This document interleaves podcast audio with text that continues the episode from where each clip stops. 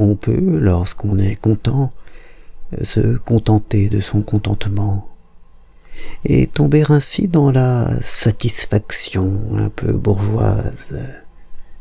Mais on peut aussi, rempli de cette énergie singulière qu'est la joie, s'arracher à l'attraction de soi-même et s'élancer vers les étoiles et vers les autres, dans ce mélange d'altruisme et de volonté de puissance qui, bien que positif, n'est jamais très loin de l'ubris.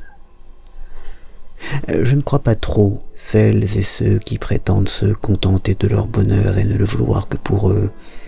Il me semble que la joie, la joie vraie et spontanée, est toujours dynamique, expansive, conquérante, qu'elle est comme un trop-plein qui cherche toujours à se répandre dehors et à s'étendre. La joie qu'on ressent parfois à être fort, belle, malin, intelligente, subtile, même la joie en forme de bien-être qui découle d'un travail bien fait, la joie souveraine et magnifique qui dans les premiers temps distend le cœur des amoureux.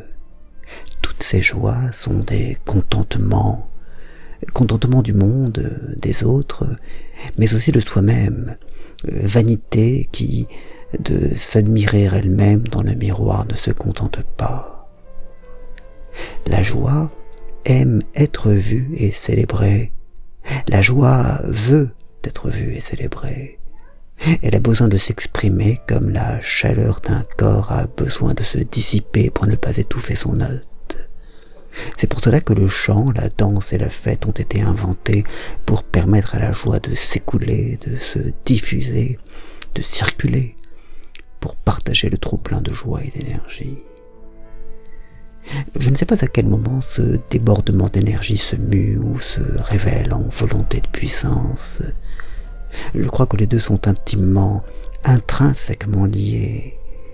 Il y a dans toute joie, serait-ce pour les meilleures raisons du monde, serait-ce pour les motifs les plus altruistes, un désir de s'imposer, d'entraîner les autres dans sa ronde. La fête jamais n'est discrète ou précautionneuse, elle est toujours débordante et enthousiaste. Il n'y a pas si loin ensuite de cette joie débordante à la volonté de l'imposer, de répandre cette énergie que nous sentons en nous, cette puissance dont nous sommes habités. Il y a certainement toujours chez les mages, les tyrans, les gourous et les chefs de bande le choix initial de répandre cette joie qui nous a été donnée. La volonté de puissance est toujours d'abord un désir de la partager. L'ubris et le dérangement commencent probablement là où à la volonté assumée se substitue l'illusion du devoir, quand au souhait se substitue la croyance en la mission. Je dois aller voir le cap Nord, ou il faut que je le fasse. quelque chose alors apparaît qui n'a plus la tonalité naïve et lumineuse de la joie qui déborde, mais la couleur sombre du devoir assumé. C'est là que l'ubris apparaît, quand à la vanité se substitue l'orgueil et à la joie, la sombre et noire humilité. Okay.